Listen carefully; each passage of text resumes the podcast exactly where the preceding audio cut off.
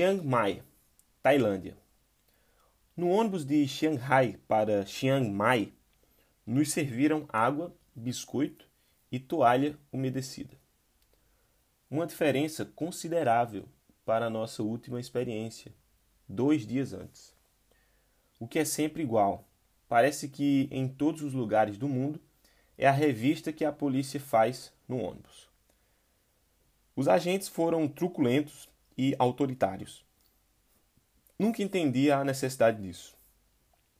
Em 18 de janeiro, quando chegamos a Chiang Mai, redigi um textão que publiquei no meu Facebook.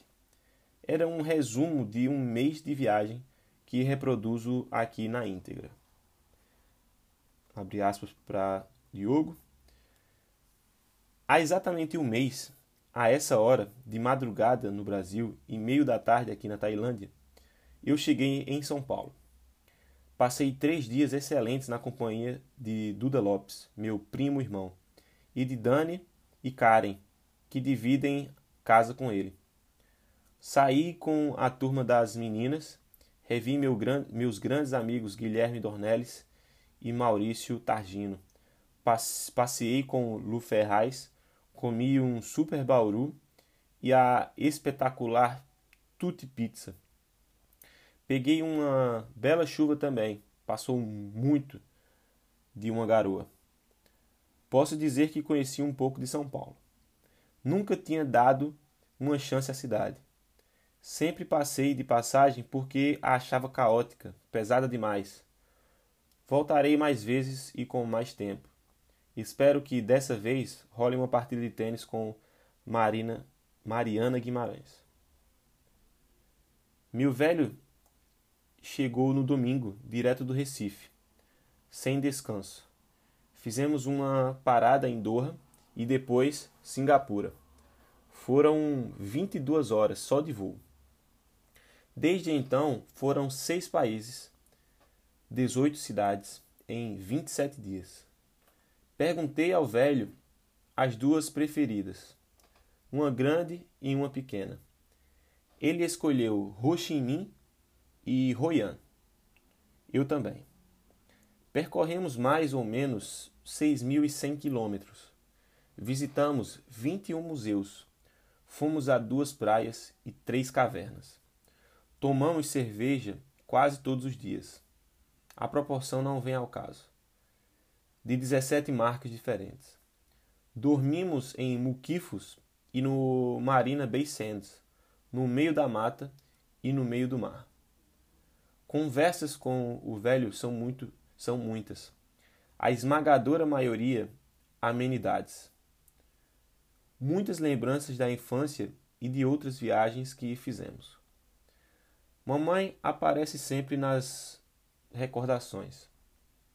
Rimos em todas as situações que ela se sentiria incomodada, mas lamentamos nas que ela ficaria feliz da vida de curtir. O povo é realmente paciente. Isso é um clichê verdadeiro. No trânsito não se ouvem gritos.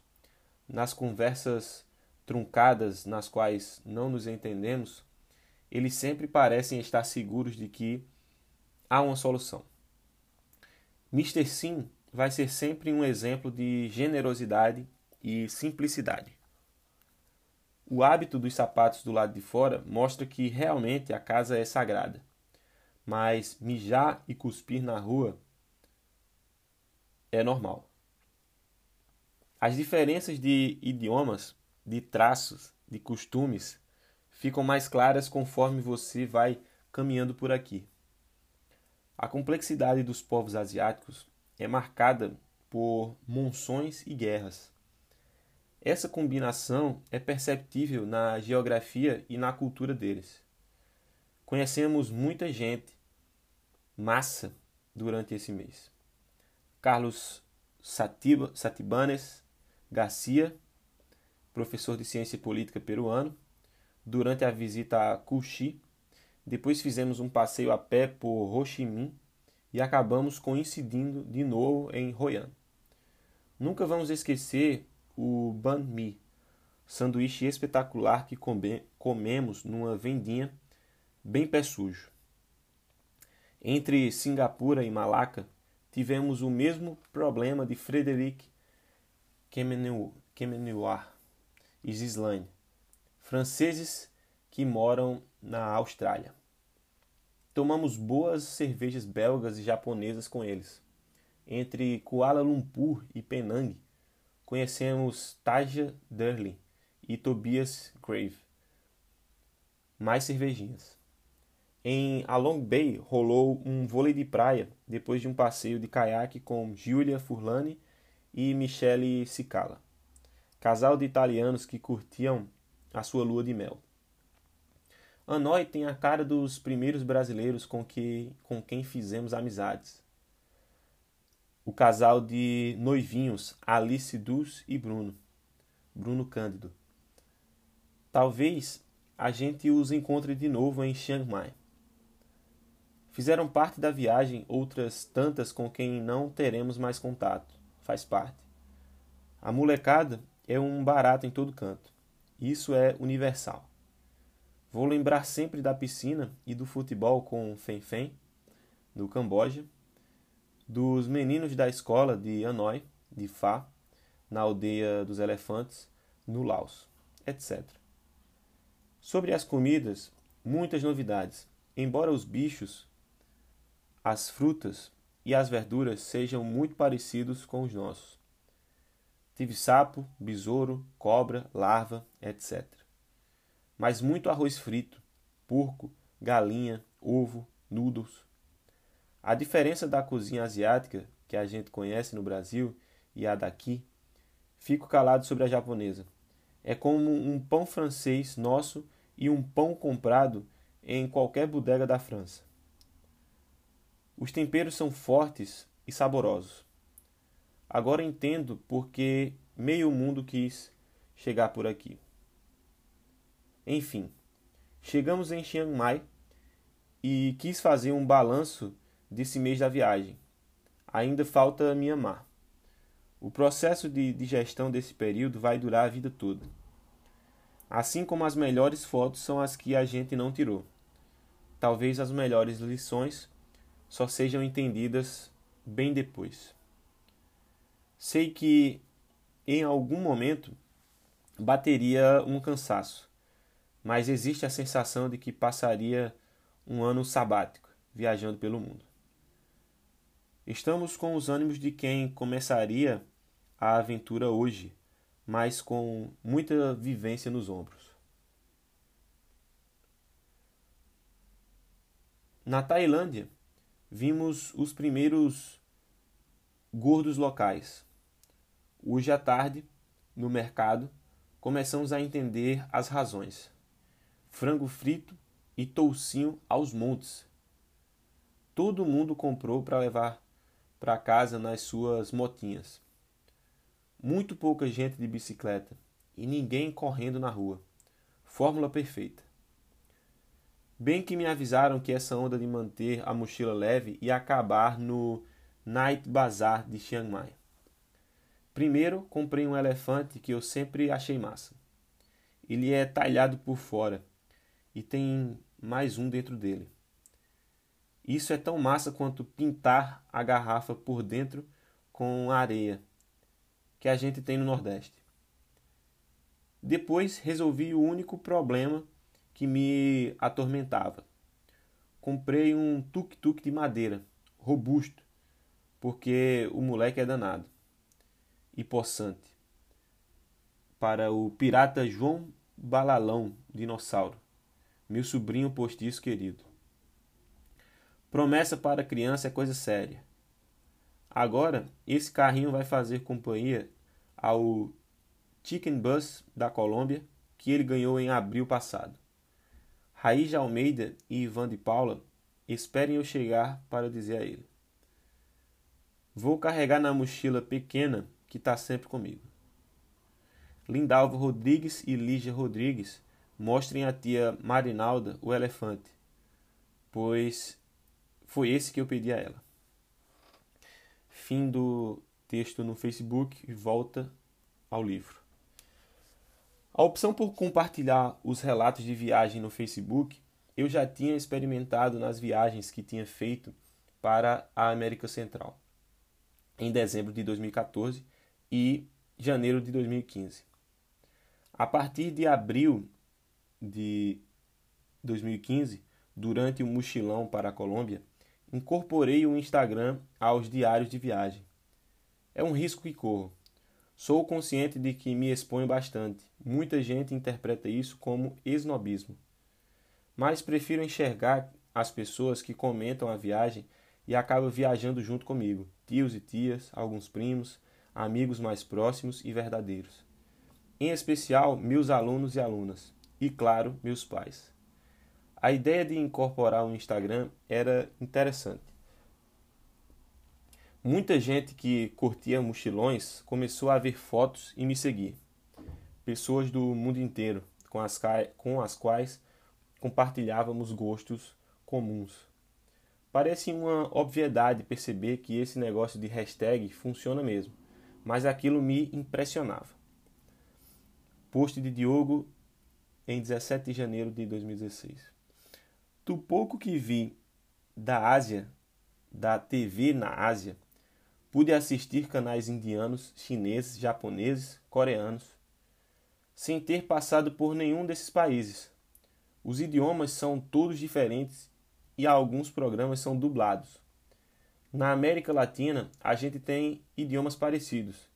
E no Brasil, não tenho a opção de ver um canal mexicano, argentino, uruguaio ou chileno. Não faz sentido. Volta ao texto. Eu considero que cuidei bem da minha saúde durante a viagem.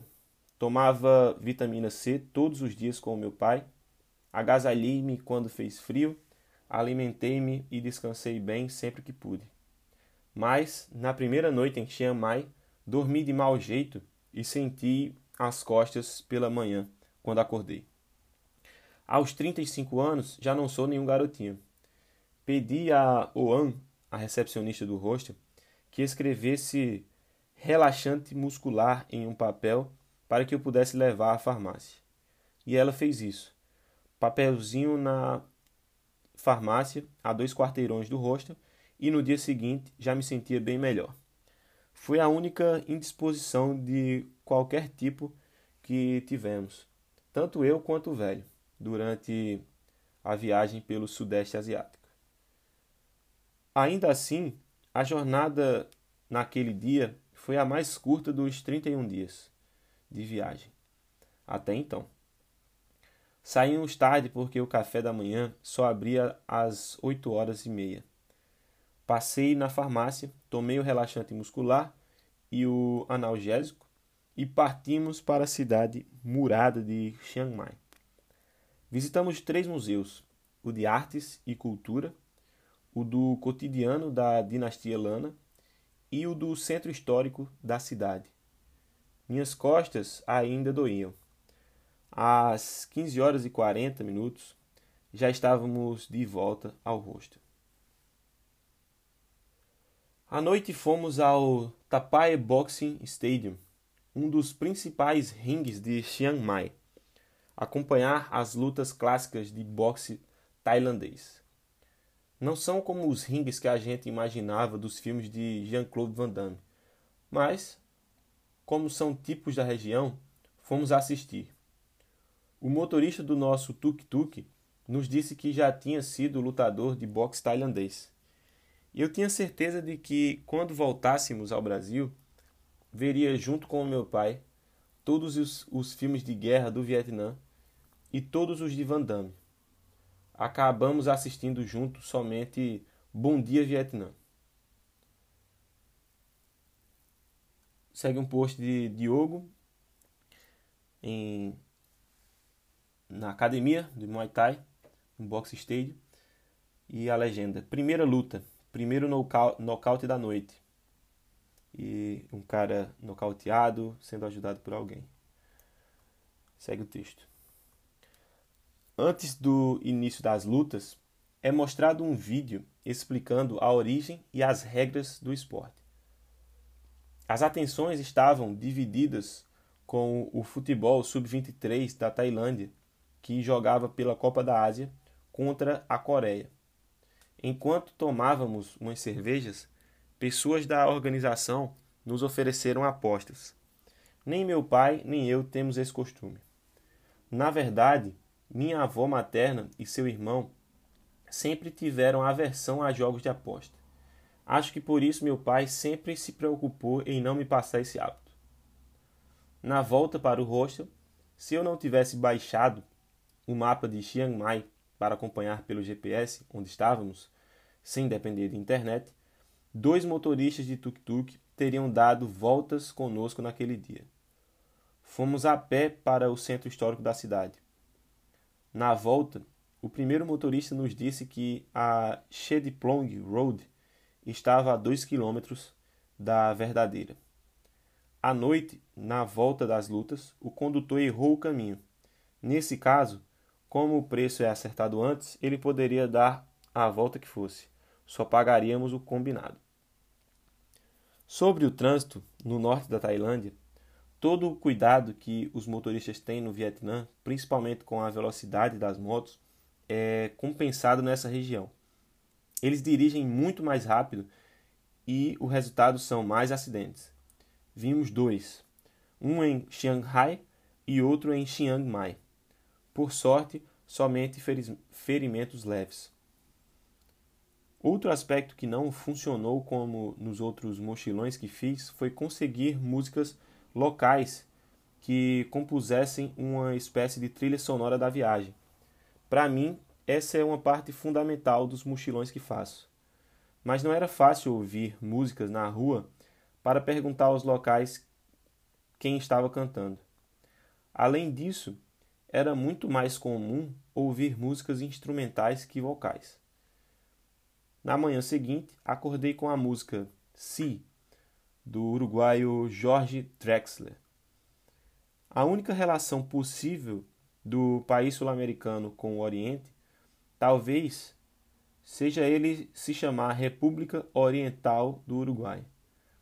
O fato é que a música acabou entrando para minha lista de músicas que me fazem relembrar a viagem. Ao longo de toda a nossa jornada na Ásia, vimos poucos insetos. Em Chiang Mai foi onde mais encontramos. Mesmo assim, em um número bastante reduzido. Nunca precisamos de repelentes ou qualquer outro tipo de proteção. Isso era curioso porque, no nosso imaginário, eles seriam sempre presentes. Post de Diogo, dia 21 de janeiro de 2016, no Facebook.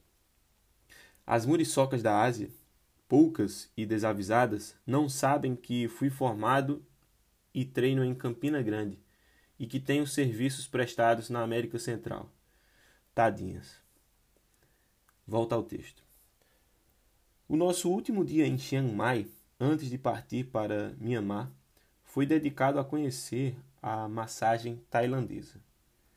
Depois de visitarmos o gigante templo Wat Shed Luang, as massagistas Sai e Mon foram responsáveis por apertar, cotovelar, joelhar e esticar cada feixe de músculo meu e do meu pai. Escolhemos o lugar por recomendação de Oan, a nossa anfitriã do hostel. O centro de massagens ficava na Universidade Rajabat de Chiang Mai. Como professores universitários, sempre associamos os projetos das universidades com referência. Depois de uma hora de massagens, a sensação é de uma leve dor, mas com todos os ossos e músculos no lugar. Meu pai preferiu ficar no hostel na nossa última noite no norte da Tailândia. Eu reencontrei Bruno e Alice, os manezinhos da ilha que nós tínhamos conhecido em Hanoi. Sem planejarmos, nossos roteiros acabaram coincidindo novamente. Fomos ao Duang Champa, um bar que escolhemos ao acaso.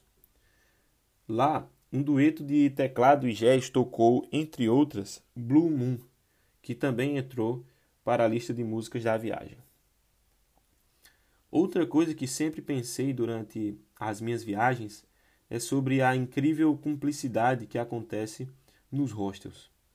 O Safe Travels, ao se despedir, as dicas de viagem dos lugares que os viajantes já passaram, o auxílio dos locais com o idioma, a colaboração para lavar os pratos e talheres e manter a ordem nos ambientes comuns, entre outros tantos exemplos.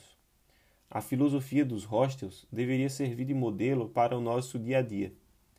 Em tempos de intolerância de todos os tipos, crença, cor, religião, orientação sexual, gênero, esse clima faria-nos viver com mais respeito e solidariedade.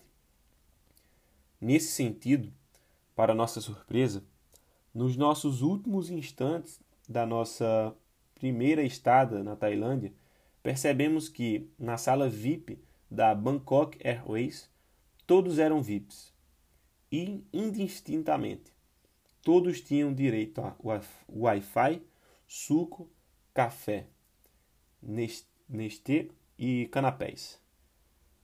Não importava quem tinha pago menos ou mais pelos bilhetes. Ninguém de classe da classe executiva reclamando ou pedindo a exclusão de ninguém da classe econômica. Não tínhamos cartão fidelidade da empresa, nunca voamos com ela, nem tínhamos milhas em nenhuma parceria dela.